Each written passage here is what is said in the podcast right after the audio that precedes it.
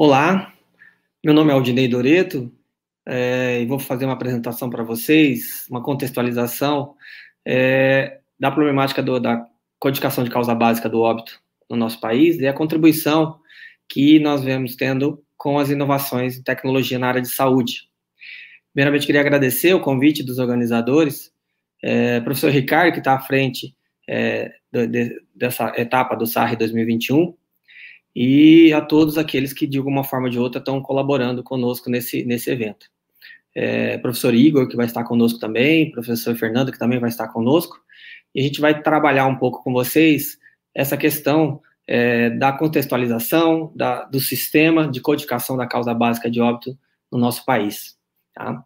É, antes da gente passar para essa etapa, que vai ser objeto da nossa discussão coletiva, é, eu gostaria de explicar um pouquinho para vocês, passar um pouquinho para vocês a estrutura e a situação é, da codificação da causa básica de óbito no país e falar o que, que é essa codificação para aqueles que, é, de repente, estão se deparando com o tema pela primeira vez. Tá?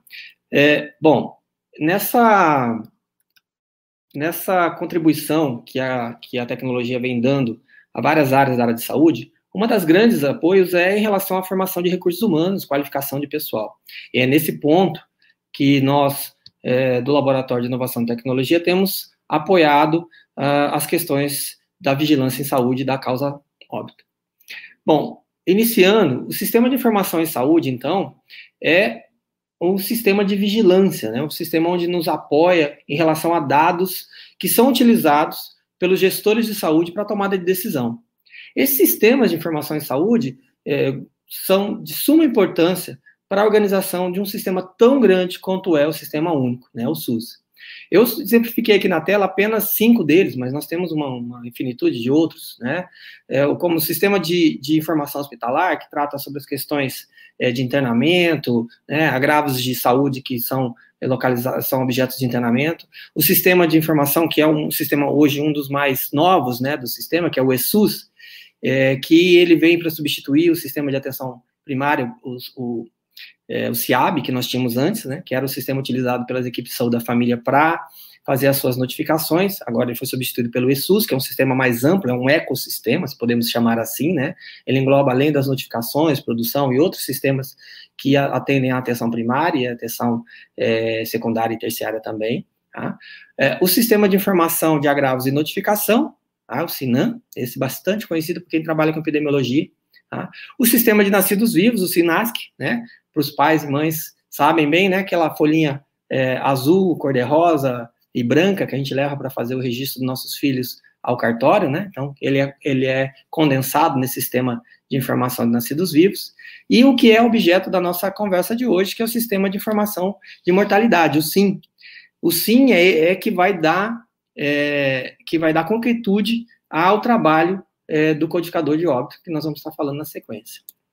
Bom, as informações de mortalidade e vigilância, elas, como já falei, são muito importantes. Né? Essa vigilância de óbitos, ela se enquadra no conceito de epidemiologia, no, no, no conceito de vigilância em epidemiologia. Né?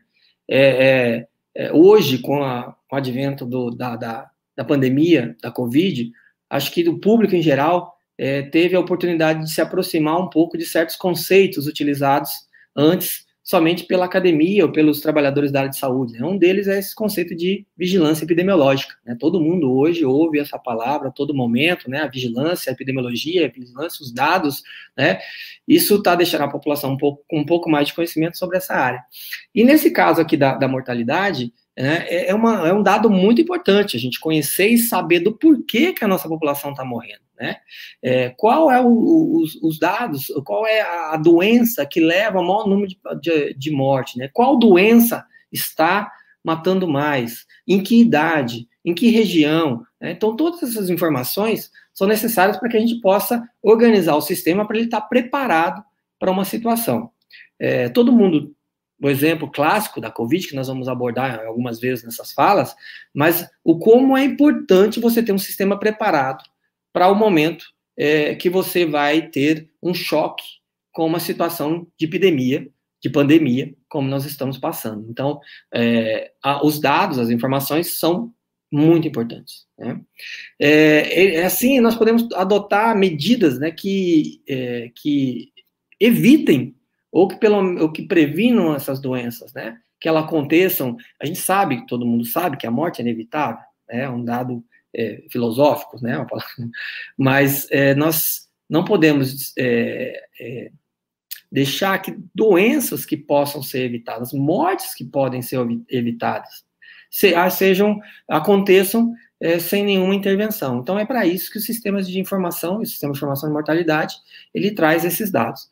Só que é importante que esse sistema ele tenha uma qualidade, né? É importante que as informações de mortalidade é, venham com dados que deem conta de informar é, informar suficientemente os, os tomadores de decisão sobre para qual lado eles devem ir. Então, um dos objetivos grandes dessa, desse programa, que nós vemos já trabalhando desde 2016, é no aumento da qualidade. Aqui é, faço um parênteses para destacar né, a, a, o trabalho do Ministério da Saúde desde esse período. Né, a gente passou, é, vários gestores tiveram à frente dos departamentos que que faz a gestão é, dos sistemas de informação do Ministério, e nós trabalhamos com todos eles igualmente, e sempre na busca de melhorar essa qualidade. Né? Então, um programa que não teve interrupção, mesmo tendo mudanças né, de gestão, a gente não teve interrupção, porque a busca dessa qualidade, ela é, é ela é, é uma, uma, uma ação buscada por todos. Né? Então, um primeiro, um prêmio maior é, de todo esse processo é o aumento da qualidade das notificações de óbito, né? Aquilo que a gente quer ter com bastante segurança. É, um, um fator muito importante dessa questão da codificação do óbito é o codificador, é o profissional que é responsável por alimentar o sistema com as informações. É, então, o nosso foco, né, tendo em vista que o sistema ele, ele tem esse fator humano bastante forte, né? Ou seja, nós dependemos quase que é, quase que 100% é, de um fator humano ao coletar os dados e ao digitar esses dados, né? É, é importante que esse codificador ele tenha né, um perfil próprio, ele tenha condições de fazer o teu trabalho com, com qualidade. Então, ele é um, é um, profissional de saúde que tem um papel fundamental na vigilância, né? O seu trabalho, do seu trabalho depende a construção das estatísticas que norteiam a tomada de decisão. Então, ele não é apenas um digitador, e a gente gosta muito de frisar isso. É, minhas colegas que são codificadoras, né, há bastante tempo, sempre quando a gente tem a oportunidade é, de estar tá falando sobre isso com pessoas que vão estar tá ingressando nessa atividade, né, que é a codificação dos óbitos nos municípios, no estado, a gente sempre gosta de bater nessa tecla o codificador de óbito, ele não é um digitador, né? ele não é um mero é, transcritor de informações que estão no formulário para um sistema digital. Né? Ele vai muito além disso, né? ele codifica, ele analisa esse óbito, ele verifica se, aquelas, se aquela causa que está lá é a causa que realmente levou o paciente a óbito. E para isso tem uma série de regras, uma série de normas que mundialmente né, são definidas, né? essas regras elas são organizadas pela Organização Mundial de Saúde, para o mundo todo se segue as mesmas regras. Então, é, quem morre de infarto nos Estados Unidos ou na Europa ou no Brasil tem na sua codificação do óbito por infarto as mesmas regras. Né? Então, isso é muito importante para que a gente possa ter dados comparativos. Né? Então, se eu vou comparar os óbitos do Brasil com os óbitos dos Estados Unidos, a minha base tem que ser a mesma. Né? Então, os óbitos que ocorreram aqui por infarto têm que ter as mesmas características dos óbitos que aconteceram por infarto nos Estados Unidos, ou por Covid, por exemplo. Né? Então, é importante que esse, esse codificador ele tenha essas informações, né? Ele está inserido no, no, no, que nós chamamos de sistema de vigilância saúde, em saúde local, né? Então, ele é um, é, é um profissional de saúde é, das secretarias municipais de saúde ou das secretarias estaduais, né? Eu falo isso porque a gente tem um, uh, estruturas diferentes no país, né? Então, tem estados que, que têm uma, uma, uma organização regionalizada, né? E eles fazem essa codificação em núcleos regionais. Tem outros estados que centraliza isso, essa codificação toda na sede, ou seja, na Secretaria Estadual de Saúde, e tem estados que descentralizam isso para os municípios. Então, cada município codifica o seu óbito e o estado é responsável por fazer a, recepção é, desses, dessas informações e transmitir para o Ministério da Saúde. Tá? Então, ele é um trabalhador da saúde local. Tendo assim, ele faz parte de um conjunto, uma equipe que analisa situações de saúde daquela população local. Né? Ele monitora indicadores municipais, ele verifica de, de que forma é, esses, esses indicadores intervêm na qualidade de saúde daquele município, possibilitando, assim, o aperfeiçoamento né, dos processos de escolha de prioridades das políticas tomadas. Então, é muito importante. É, é, eu sempre digo que esse, esse processo de vigilância à saúde é uma via de mão dupla, né? De um lado, você tem as informações saindo do Estado e do município indo em direção ao governo federal, ao Sistema Nacional é, de Informação, e esse sistema ele retorna ao município com informações tratadas, né? Para o município ter uma real dimensão. Por que isso é importante? Porque nem sempre o óbito ocorre no município de moradia do cidadão, né? A gente sabe que hoje situações de saúde são diversas. Em alguns municípios você não conta com estruturas hospitalares é, para dar atendimento a algumas doenças. Então, por vezes, o paciente, né, o morador daquele município, ele tem que se deslocar a outros municípios para fazer tratamentos, tratamentos longos, de um mês, dois meses, um ano. Mas a, o óbito, ele é sempre notificado pela, pelo local de moradia desse, desse, desse paciente, né?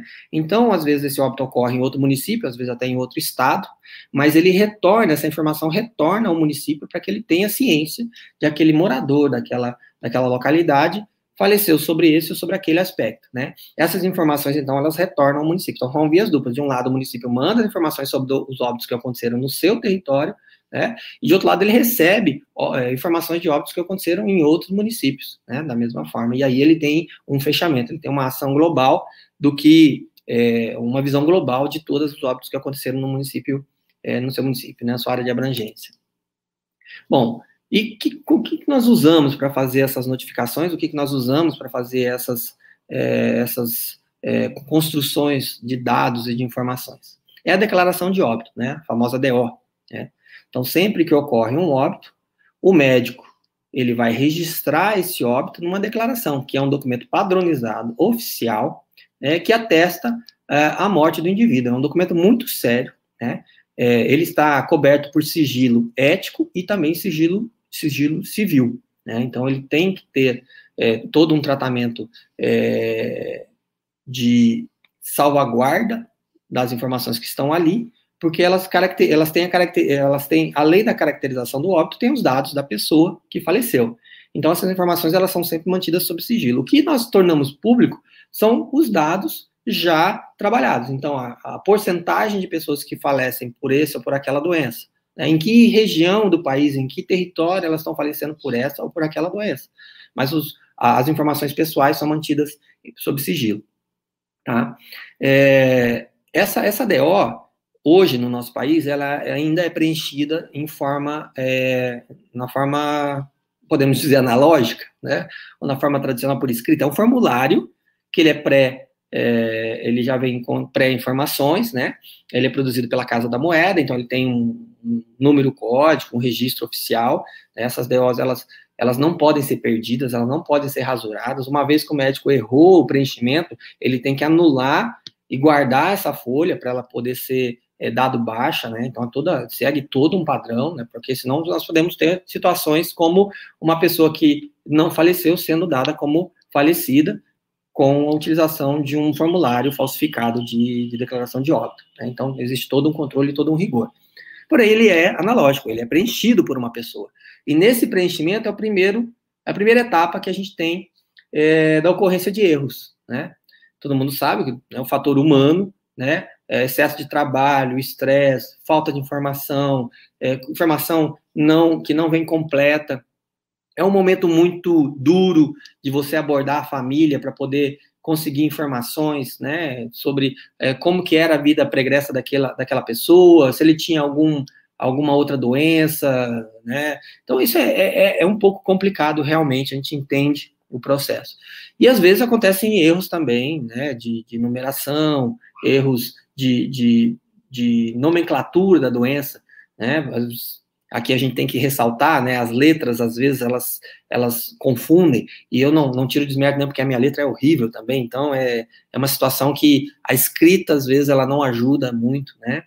É, então, o, uma das primeiras situações que a gente precisa enfrentar é essa questão da declaração de óbito ela ser preenchida ainda manualmente. Né? Então, isso, isso é, uma, é uma situação que tem que ser ultrapassada. Eu sei que já existem vários, várias ações e vários planejamentos é, futuros de integração, mas a gente sabe que existem alguns entraves, tanto tecnológicos quanto de segurança, que ainda bloqueiam que essa declaração de óbito seja digital.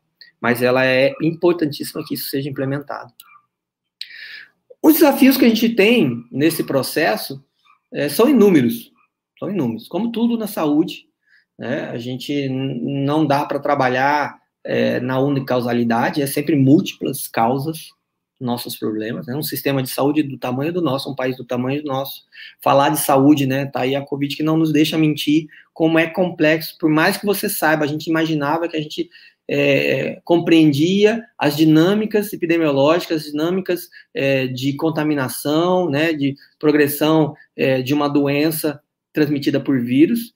É, e a Covid veio e nos desmentiu né? Ou, ou colocou por água abaixo várias das nossas crenças. Nós tivemos que reaprender algumas coisas. Então, não dá para a gente fechar é, a, as questões de saúde numa única causa ou na simplicidade. Ela é múltipla e ela é complexa. É, o que nós, eu separei aqui apenas três, porque é, é o que nós vamos estar tá discutindo mais aprofundadamente e é onde está o nosso, o nosso maior trabalho é, no laboratório de inovação. É. O primeiro dela é no preenchimento da DO. Como eu falei, né, a DO é analógica, é preenchida à mão. Então, nesse preenchimento, muitas vezes a gente tem erros, né, nós temos é, complicações, nós tivemos relatos, né, de profissionais de saúde, médicos, que tiveram, por exemplo, eu, o médico falando para mim, eu tive uma aula na faculdade de é, 45 minutos, onde me explicaram o que era uma DO e como é que preenchia uma DO. Eu me lembro que foi uma coisa muito rápida e que eu acabei me aproximando desse tema durante a minha vida profissional, mas na faculdade é, a abordagem disso foi muito rápida, porque também, né, milhares de informações precisam ser assimiladas num tempo né, determinado, curso de medicina, 5, 6 anos, então é, é, impossível realmente a gente conseguir aprofundar cada tema. Então ele me relatou isso, às vezes a informação não foi tão precisa naqueles 45 minutos que foi repassado, e ele, é, é, alguns dos erros, a gente vê que eles são erros que são crônicos, e eles são, é, eles vêm acontecendo há muito tempo. Né? É, nós temos várias pesquisas científicas, eu não vou me, me ater a nenhuma delas, mas é, a bibliografia é bastante ampla em relação a isso, sobre a quantidade, em porcentagem, de notificações de óbitos que contêm erros. Né? É, você ter uma ideia, nós temos uma progressão que vem da, da década de 60, a primeira pesquisa que eu, que eu dei uma olhada, na década de 60 nós chegávamos a ter é, 65% das declarações de óbito, é, de 80% a 65% das declarações de óbito continham erros. Ou seja, a, a causa básica do óbito do paciente não era aquela que estava declarada é, na DO. Né? Esses números, eles vêm caindo, né? na década de 70 nós temos um número parecido, caiu apenas 10%, nós temos em torno de 70% das DOs, é, a 55% das DOs ainda eram é, codificadas de maneira errada. E hoje nós chegamos a um número que na década de 80 e na década de 90, nós estamos com um, uma redução para torno de 26%. É. É, hoje, alguns números que nós temos é que esse número de erros ainda está por volta de 15%, ele tá, tem caído. Mas esse número, esse 15% de DOs, ou de subnotificação, ou de notificação com erros, é, é um número que está muito difícil de ser ultrapassado é, é aquela situação né, que você consegue, é, é, do, do, do, maratonista ou qualquer esportista, que ele consegue é, diminuir é, vários segundos ao longo de, de, de, um, dois anos de treino, e mais aqueles milésimos de segundo que ele precisa diminuir para uma Olimpíada, por exemplo, é muito mais duro do que todos os segundos que ele diminuiu nos treinamentos dos anos anteriores. Essa é a situação que nós estamos no momento. Nós conseguimos reduzir muito os erros e a subnotificação. Porém, a gente ainda tem um número persistente, e esse número persistente parece ser muito difícil de ser completado. É, o sistema de notificação é um sistema é, também com algumas limitações, né? o nosso seletor de causa básica, ele faz, na verdade, ele segue uma série de regras para poder definir qual causa base, mas ele depende muito ainda né, do, do, do codificador, né? então é, o seletor ele não é totalmente confiável, Né? Então, a gente ainda precisa aprimorar um sistema, ainda precisa desenvolver um sistema. Nós temos já algum, um sistema internacional, que é o IRIS, é, que é um sistema aberto, inclusive, nós estamos, é um dos objetos de estudo também, nosso, para fazer a adaptação do íris para a nossa, nossa realidade, mas ele também requer uma série de adaptações. Por quê? Porque a, a situação epidemiológica no nosso país ela é diversa e ela é muito diferente de outros países. Então, é como se você fizesse uma tradução do inglês para o português. Né? Você não consegue é, é, traduzir certos termos ou certas situações, literalmente. Você tem que fazer adaptações culturais. E o sistema íris, ele precisa de uma série de adaptações culturais, uma adequação ao nosso sistema para que ele possa ser adequado. E por último, a qualificação do, do codificador. Aqui nós temos uma discussão que já vem de algum tempo, porque o codificador é, ele precisa de prática para ele poder se aprimorar. Então, é, o curso em si é um grande passo inicial. Né? A qualificação dele através da qualificação é, do curso que a gente é, o, oferece hoje, que é um bom curso, tem uma, muito bons instrutores, tem um material excelente, Porém, ele é o ponto de partida. O codificador precisa codificar vários óbitos, se deparar com várias situações diferentes para que ele possa, é, em cima dessas situações, aprimorar o seu conhecimento. Né? Então, há uma discussão muito grande hoje ainda se é assim, se eu, se, eu, se eu necessito ter muitos codificadores, por exemplo, um em cada município do país, ou mais, né, nos grandes municípios tem ter um número maior, claro, ou se eu tenho é, um número menor de codificadores, mas esses codificadores codificando um número grande de óbitos, e sendo treinados a todo momento.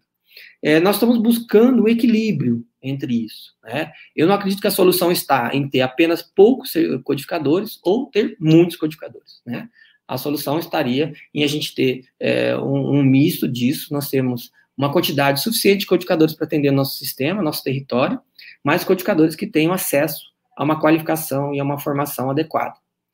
É, parando por aqui, eu sei que Fernando e, e professor Igor vão nos trazer algumas das situações. Minha etapa aqui é só trazer os problemas, né? É, Fernando e Igor vão e vamos numa discussão aqui, vamos trazer, vamos tentar encontrar ou mostrar né, alguns objetos de solução para que a gente possa contribuir com essa discussão, que eu sei que tem inúmeros outros pesquisadores pelo país que também se debruçam sobre o tema, pessoas de alta qualificação que também têm sua visão sobre esse processo. Mas seria isso por enquanto, a gente vai abrir aqui para a gente poder fazer um diálogo sobre isso.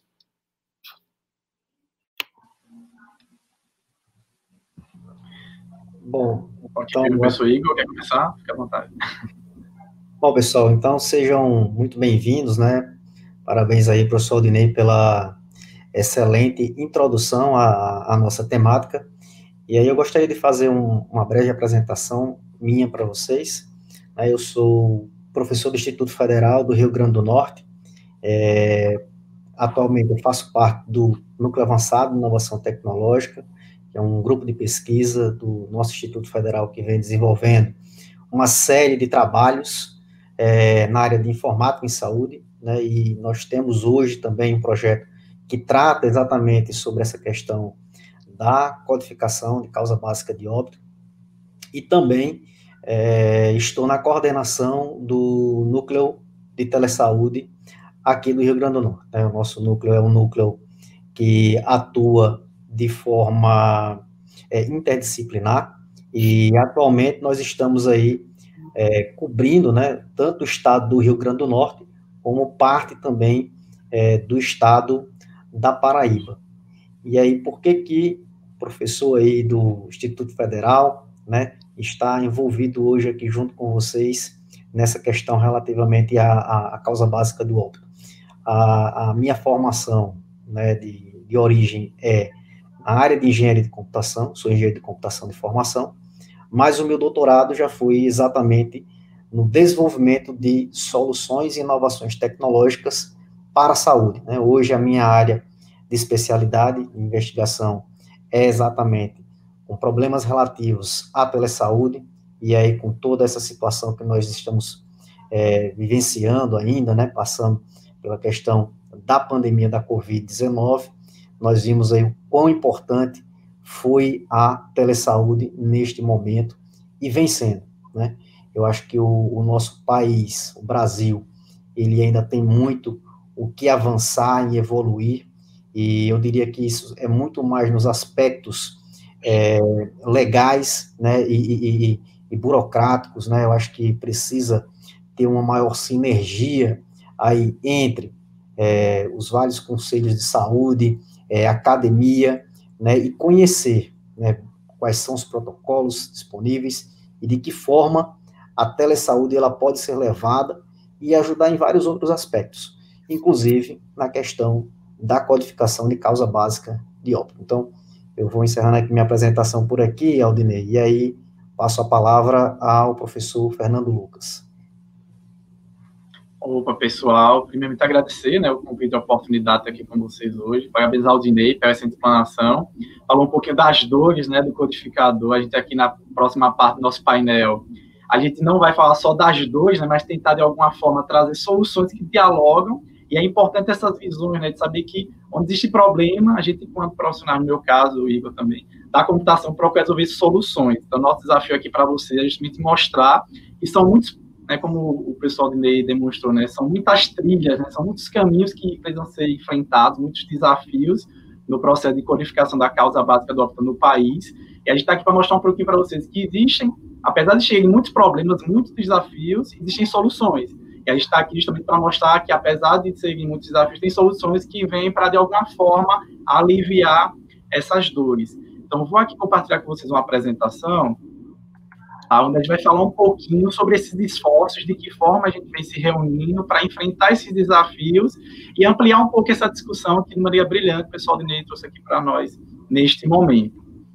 Bom, então, é, recentemente, a gente vem organizando né, uma série de ações que vem movimentar a comunidade para se debruçar né, sobre essas dúvidas, sobre a importância de enxergar a codificação de uma maneira mais sistêmica, entender né, que o codificar é preciso, que foi o slogan do nosso evento, realizado no finalzinho é, do último ano. E aí, nesse evento, a gente justamente tentou reunir profissionais de várias áreas, então, não só profissionais da computação, então, foi um evento promovido pelo NAVE, que é um Núcleo Avançado de Inovação Tecnológica do IFRN, que é a instituição que o professor Igor faz parte, enquanto docente. E aí, nesse evento, a gente também tentou, através, é, a gente conciliou, né, profissionais da computação, profissionais das mais diversas áreas, do direito, das engenharias. Então, todo mundo numa imersão de três semanas em pensar como resolver, de alguma forma, esses problemas ou, de alguma forma, aliviar as dores do codificador da causa básica do óbito. E pensar que o codificador não está sozinho, né? É um grande ecossistema, como o pessoal do MEI trouxe para cá. Então, pensar de que forma a gente pode melhorar o processo de preenchimento da declaração básica do óbito, pensar de que forma o sistema seletor ele pode ser aprimorado, a experiência do codificador. A gente sabe que hoje a codificação ela é uma responsabilidade que acaba o codificador ele tendo que arcar sozinho, ter que definir os códigos, né? seguindo o protocolo que a gente um pouquinho melhor, e de que forma a gente pode melhorar a educação permanente, porque uma das apostas que o professor Denison tem é justamente a gente focar também em formação. Então, não só pensar que, ah, vamos melhorar o problema colocando mais pessoas, mas por que não pensar em melhorar o processo, a qualidade do processo, tá? Então, o evento teve como objetivo justamente impulsionar o desenvolvimento de soluções inovadoras que auxiliem na codificação da causa básica do óbito, como o chama seletor, que foi citado anteriormente. E aí, nesse sentido, a gente procurou fomentar inovação, né, fonte de aprendizado, trabalho colaborativo, né, projetos e ideias.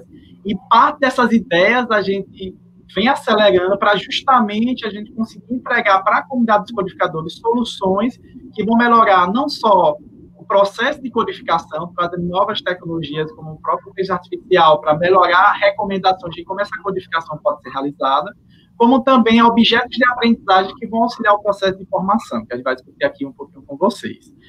Mas não adianta a gente falar, né, diretamente das soluções, né, a gente já falou um pouquinho todo esse contexto, toda essa problemática, e, opa, de toda a problemática, e aí, nesse caso, a gente fala um pouquinho das dores, eu vou dialogar um pouquinho com, com o professor Igor e o Aldinei sobre essas dores que surgiram. Então, ao longo das três semanas em que houve esse esforço em promover um hackathon, né, com a maratona de programação, que o foco foi justamente desenvolver soluções inovadoras que permitam uma melhor experiência do codificador, e a partir dessas duas vai perceber de que forma a gente pode prover soluções inovadoras na área da saúde para trabalhar essas dores.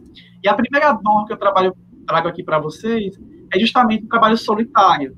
Então, a gente percebeu que, dada aos desafios né, do nosso país ser um país continental e justamente está geograficamente distribuído, a gente sabe são mais de 5.700 municípios, e em muitos desses municípios você não tem um codificador dedicado, o mesmo codificador ele tem que dar conta de várias realidades, vários municípios, então a gente sabe que só municípios talvez com mais de 100 mil habitantes você vai ter talvez mais de um codificador, e a gente percebe que o trabalho solitário foi um problema que surgiu, e eu gostaria de ouvir um pouquinho o professor Igor, né, que é que a gente, de alguma forma, a gente pode usar tecnologias para, de alguma forma, mitigar né, essa dor do trabalho solitário do codificador. Fique à vontade, professor.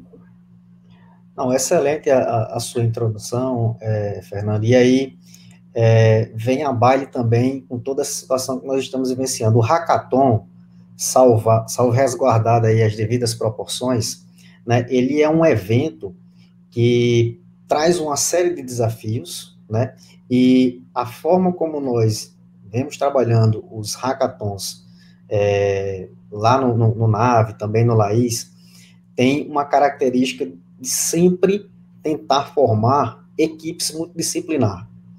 Por quê? Ela vai exatamente né, é, na questão do, da problemática, mas você não tem uma é, tentativa de apresentação de uma solução de forma enviesada, porque você tem várias visões de um mesmo problema que podem gerar soluções diferentes e cada uma dessas soluções podem ser unificadas para trazer uma solução melhor.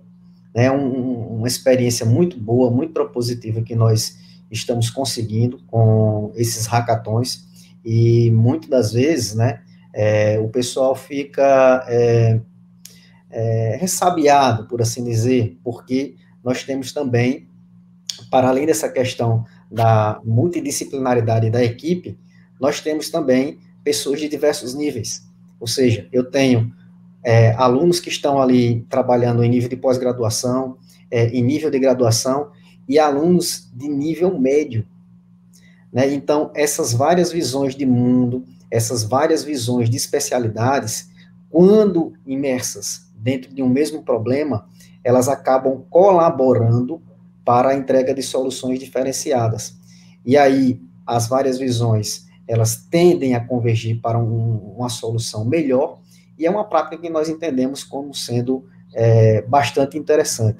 É, o próprio Aldinei, né, quando eu o conheci aí alguns anos atrás, foi exatamente né, em um evento de um hackathon que o Ministério da Saúde estava promovendo, não era exatamente é, para a situação da codificação de causa básica de óbito, mas era uma proposta para desenvolvimento de um ecossistema de educação e formação permanente dos profissionais é, da área de saúde.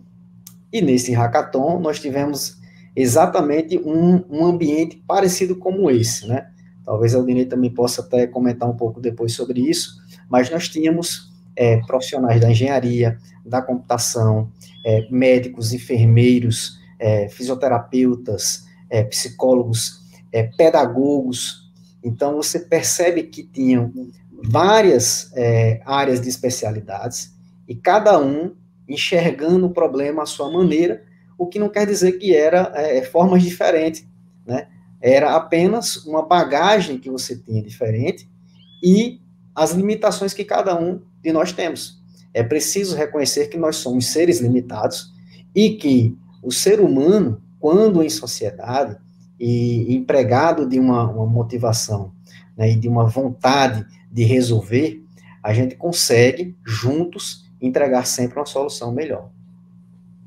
Excelente, professor Igor. Antes de passar para o pessoal de Ney, gente. Então, perceber que o trabalho é solitário, mas que você não precisa enfrentar esse desafio sozinho.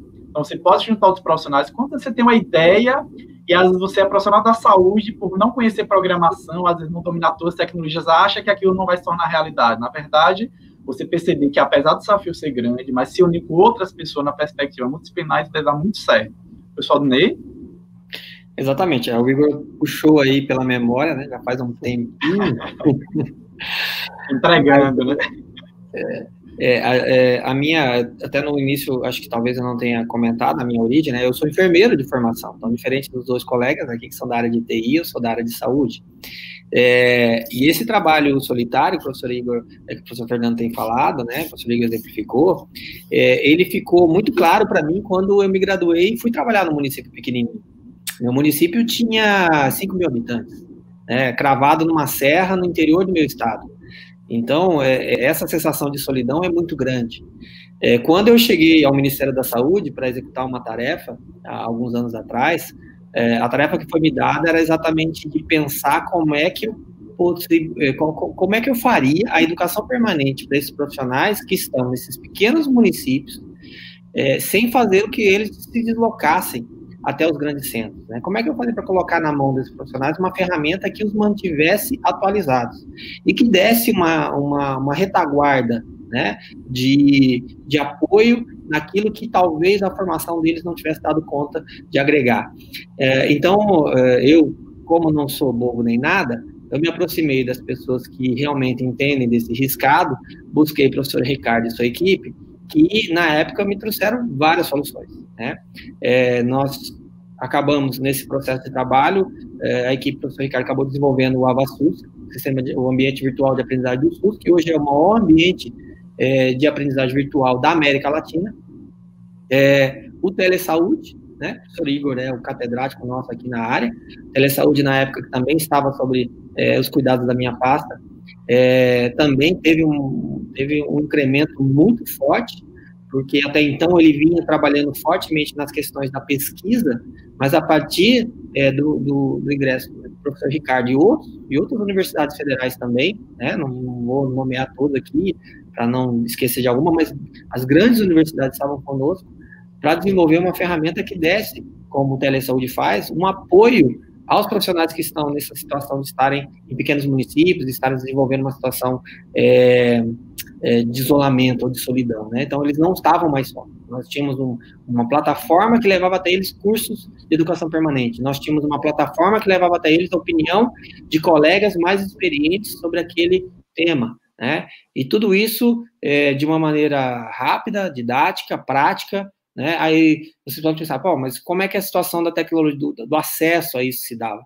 Sempre foi pensado de uma maneira que esse material fosse feito de forma é, que a transmissão dele fosse leve. Né? Então, todo o nosso trabalho foi que esse material ele não pesasse muito nas redes de informática, né? então ele ficasse nas redes, na, na internet, né, por exemplo. Então, mesmo uma banda curta teria como participar disso. E é esse tipo de solução, né, Fernando, que a gente vem buscando também para ser aplicada aqui no caso do nossa, da codificação do óbito, né? Esse, esse codificador, nós temos, é, nesses praticamente quatro anos que a gente vem trabalhando com eles, a gente se deparou com essa situação é, deles estarem muitas vezes sozinhos, se depararem com uma codificação extremamente complexa, como foi agora o caso da pandemia, né? Um, um paciente que morreu de um acidente, mas ele foi internado e dentro do internamento ele acabou pegando Covid. E agora, ele morreu por quê? Qual foi a causa base? Foi o acidente? Foi a Covid?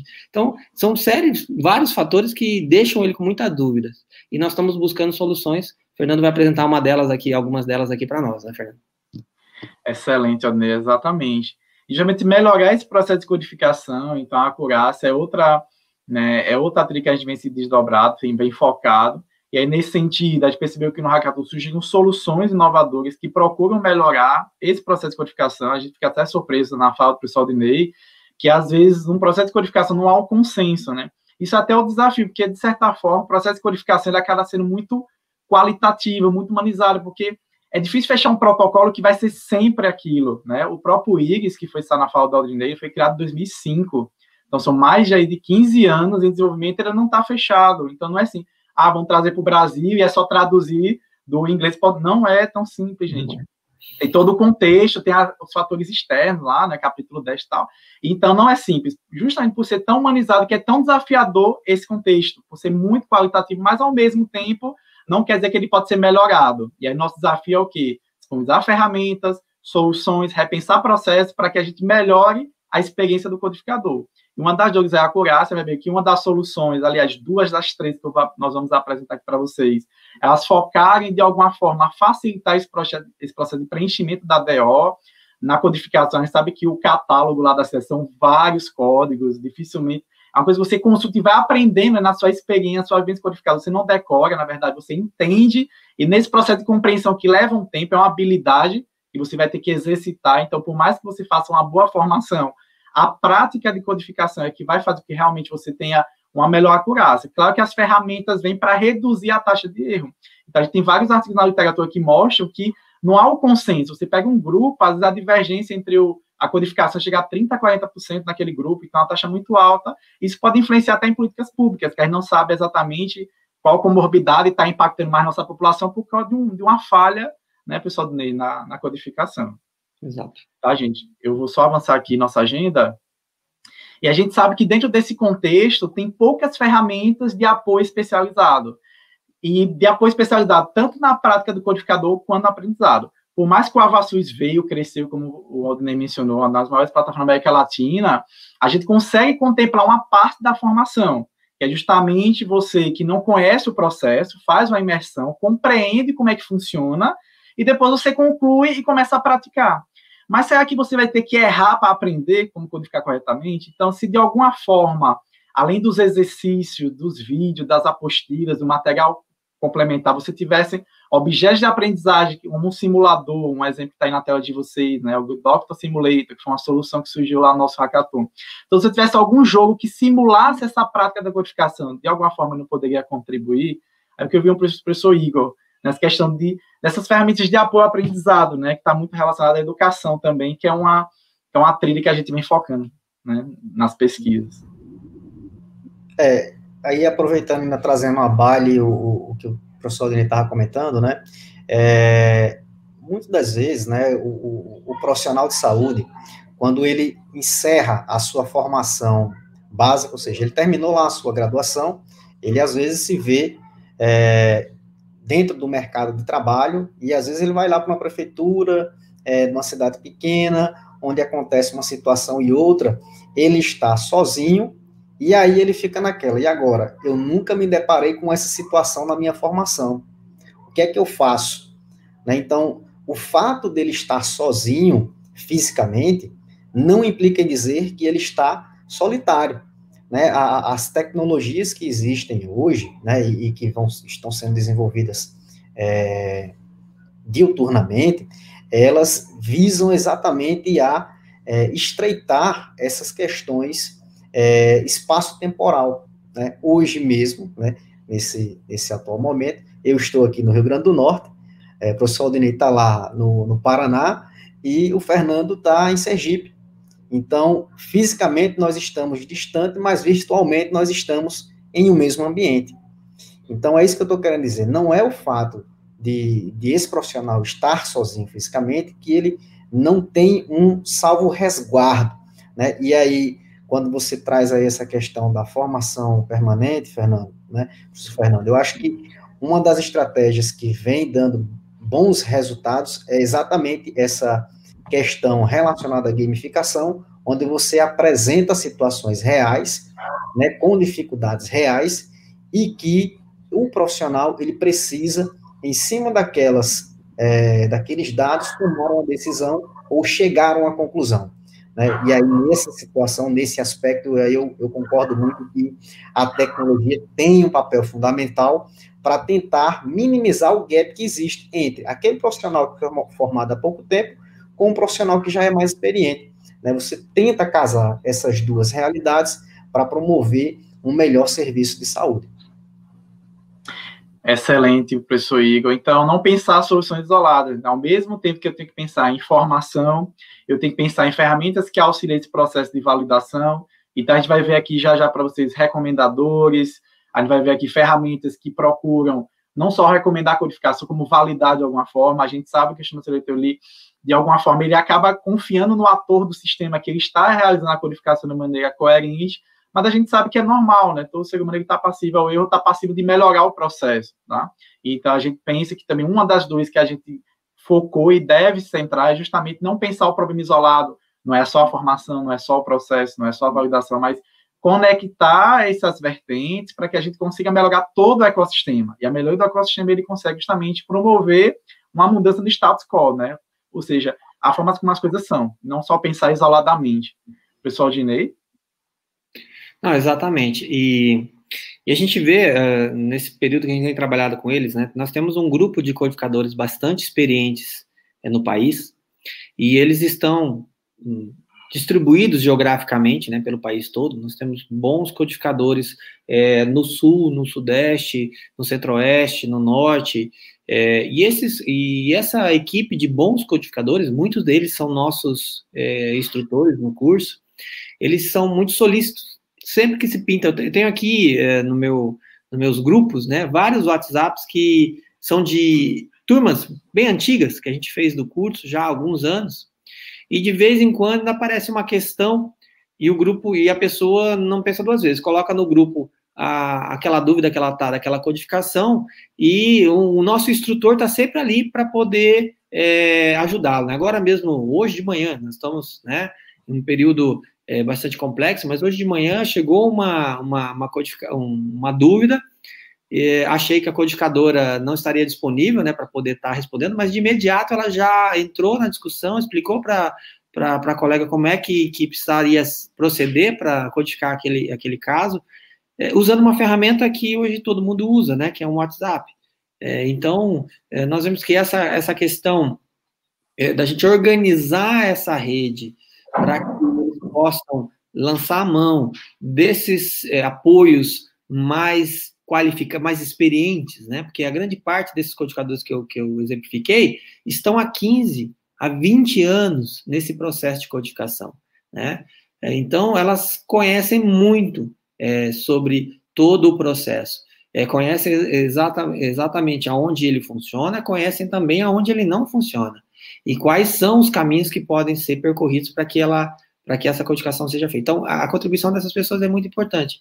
E eu sei que um dos pontos que a gente a, abordou né, no hackathon, e isso apareceu em quase todas, né, é, Fernando, em quase todas as propostas, sempre tinha uma proposta de construção de uma, de uma, de uma rede de apoio, de uma rede social, né, podemos dizer assim, que desse conta de apoiar os codificadores naquelas dúvidas mais recorrentes, né. Agora, o desafio é automatizar isso, né, Fernando? Igor.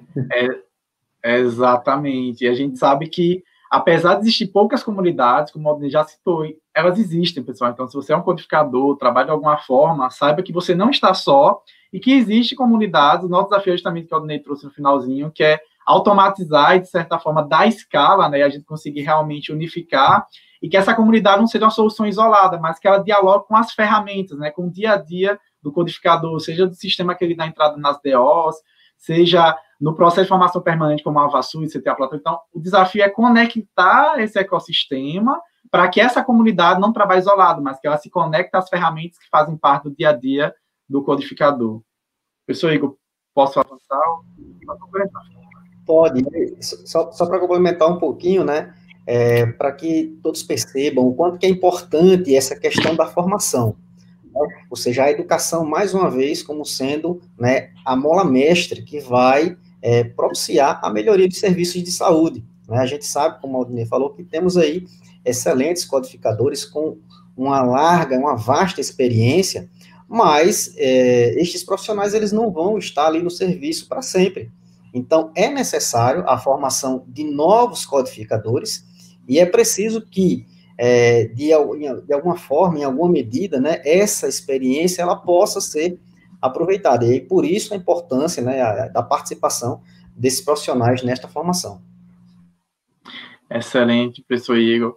Bom, então depois de discutir um pouquinho, né, as duas, já falando de soluções, a gente vai comentar aqui alguns produtos que surgiram né, nesse hackathon que nós desenvolvemos no finalzinho de, do ano anterior, para que vocês saibam né, como é que está mais ou menos né, o estado da arte nesse sentido. E aqui nós temos a Coda Mais ou a Coda Plus, que é justamente uma, uma plataforma que ela tem como foco a codificação e o aprendizado, ou seja, enxergar a codificação como um processo contínuo de aprendizado, como o Aldinei trouxe. Então, a codificação é um processo empírico, né? Quanto mais você codifica, mais você tende a aprender, mais situações você tende a memorizar, mais acessos você tende a tratar e a compreender como codificar. Então, a proposta dessa plataforma é justamente apresentar casos, onde tem casos privados e casos públicos em destaque, onde você vai iniciar um estudo de caso E após iniciar esse estudo, você vai ter um recomendador que, baseado na descrição, ele possa lá, sugerir para vocês quais são os códigos associados. E aí, para cada recomendação, existe uma taxa né, de, de, de, acurácia que o recomendador, que medida que quanto mais você for é, atualizando o sistema, quanto mais recomendações você vai fazendo, você vai validando, ele vai aprendendo, né? Então, aqui tem um modelo preditivo baseado em aprendizagem de máquina, né? Que é uma das áreas da inteligência artificial, e medida que o codificador ele vai codificando, ele vai justamente melhorando, né? Melhorando a ferramenta, melhorando o modelo. E a ideia, como eu falei para vocês, é pensar na codificação não de maneira isolada, mas de maneira integrada. Então, você está lá no seu Avassus, né, assistindo uma videoaula do nosso curso sobre CID-10, e aí uma parte do vídeo você pausar e clicar para o link do Coda Plus, né, e você conseguir praticar a codificação. Então, essa foi a solução que foi a campeã da nossa maratona, mas assim, todas as outras soluções que nós iremos mostrar aqui têm igual valor e trazem relevantes contribuições para o processo de codificação da causa básica do óbito, tá? Bom, uma segunda solução foi a solução Cisco, tá? Que foi justamente uma comunidade, então a ideia do Cisco é justamente desconstruir essa ideia de que o trabalho do codificador seja um trabalho solitário, mas perceber que a codificação é algo que pode ser enxergado como uma cultura, né, uma cultura que é disseminada ao longo de todo o país. Então, a gente estima que hoje no país tenha mais de 3 mil codificadores e que esse trabalho precisa ser isolado. A gente sabe que quem está em municípios maiores, aqueles com mais de 100 mil habitantes, vai passar por mais experiências, mais situações que vai permitir que ele acelere né, o seu aprendizado processo de codificação. Então, a ideia do Cisco é uma comunidade de codificadores para codificadores, onde as suas dúvidas Assim como o pessoal de Inês já citou, você posta a sua dúvida, e aí essa dúvida ela pode ser complementada por outro codificador mais experiente que pode responder, outros codificadores podem curtir né, a sua dúvida, recomendar, repostar, e aí você tem um sistema gamificado de medalhas, de recompensa, que vai te incentivar a tanto postar suas dúvidas, como também colaborar. E aí a ideia muito é baseada num conceitozinho chamado de crowdsourcing, né, onde todos né, podem colaborar, podem contribuir. Então, quer dizer que uma dúvida sua pode ser a dúvida de outro codificador, e é justamente esse compartilhamento é que pode melhorar essa experiência. Uma outra solução bem legal que surgiu na nossa maratona foi o Odin. Né? Então, o Odin é uma plataforma é, onde você foca no processo de digitalizar a declaração do óbito, e o diferencial do Odin é que as codificações podem ser avaliadas por outros codificadores. Ou seja, aqui no nosso exemplo, que vocês estão visualizando, eu tenho o codificador Pedro, que para DO número é, arbitrário, você pode definir qual seria a causa básica daquele óbito, e ao classificar todo o processo, é, você atribuir todo o processo de codificação, outros codificadores podem votar e concordar com aquela codificação. Quanto mais votos, ou seja, quanto outros codificadores validaram, não só melhora a, a reputação daquela sua validação, como também melhora o sistema de recomendação. Então, vejam que ao preencher a declaração do óbito, o sistema vai recomendando. E aí, quanto mais outros codificadores que fazem parte dessa comunidade do Odin, que é a solução trazida por essa equipe, é, esse recomendador ele vai melhorando e o codificador ele tem a segurança de que aquele processo de codificação é um processo mais acertado. É, aí eu vou convidar aqui os nossos, os nossos painelistas para falar um pouquinho sobre as soluções que eu apresentei. Tanto a Coda Mais, né, que o, fo o foco dela é trazer a codificação como estudo de caso, porque não tem como codificar sem um contexto. Tem o Cisco, que é uma comunidade que procura, né, uma perspectiva de rede social, integrar os colaboradores e permitir que eles dialoguem sobre o estudo de caso. E o Odin, que é justamente essa ideia de que o processo de codificação ele, ele não é finito, né? ele, ele é orgânico, você pode estar sempre aprimorando. É, convidar aqui o professor Aldinei. Aldinei que participou comigo lá na banca jogadora, né? Foi bem difícil, né, Aldinei, a gente conseguir definir um vencedor, porque são soluções muito boas. Foi difícil definir aquela que seria contemplada em primeiro lugar. Fique à vontade. Sim. É, foi exatamente, foi, foi, foi árduo ali o trabalho e a gente se apegou em detalhes mesmo, porque todas as apresentações, todas as soluções eram muito boas, todas elas contribuíram de alguma forma, né? A gente é, até destacou para todos os participantes que a gente não ia é, descartar nenhuma das ideias. A gente se apegou mesmo em, em questões técnicas, né? Mais os meninos da TI mesmo, se, de viabilidade. De, Qual o mais completo, quem chegou mais é, longe, é, detalhes bobos que visualmente você não percebe, né? Exato. É, mas esses três é, que foram selecionados e que foram classificados como os três melhores, né? Realmente, é, é além da ideia, além da proposta é, e da viabilidade, né? Porque é, como você destacou, né, Fernando, o, o, o, o Iris, ele, é, ele foi desenvolvido em 2005. Então, já foram 15 anos é, do, seu, do seu desenvolvimento e até hoje ele tem uma série de dificuldades, porque realmente a coisa não é simples, ela é complexa e ela é complexa do ponto de vista mundial, né? Porque você tem, ele foi desenvolvido basicamente por desenvolvedores alemães e a contexto totalmente diferente. Né? Então, é, mesmo com, nesse, nessas três propostas, a gente analisou exatamente isso também, né? ou seja, a proposta ela é viável dentro da nossa estrutura, seja nossa estrutura social, seja nossa estrutura econômica ou infraestrutura de informática, é, ela tem viabilidade, né? Então, são propostas que nasceram é, calcadas nessa viabilidade. Então, é, todas elas têm é, uma, um potencial de implementação muito grande, tanto que a gente já está né, de olho em algumas delas aí para agregar a nossa plataforma é, do codificador, né, que, que, condensa, que condensa informações do curso e informações também é, do programa de codificação. É, mas é, o que a gente, que mais chamou atenção foi essa é, essa ação colaborativa. Acho que todos eles entenderam esse processo é, do, do trabalho colaborativo, né? Como uh, a gente gostaria muito que a codificação de óbito fosse igual à matemática, que vocês adoram tanto, né, professor Igor e Fernando, uh, não é muito meu caso, mas eu sei, a matemática, a informática, ela é baseada nessa questão da matemática, né, na lógica, né, a programação, você faz lá todos os algoritmos e eles dão um resultado no final. A codificação de óbito deveria ser assim também, mas não é. Ela não é tão direta, né, ela tem as suas, as suas os seus caminhos tortuosos. E então é muito importante você contar com a opinião de, ter, de, de codificadores experientes né, naquilo que você está fazendo. É, eu acho que isso é o que me destaca muito.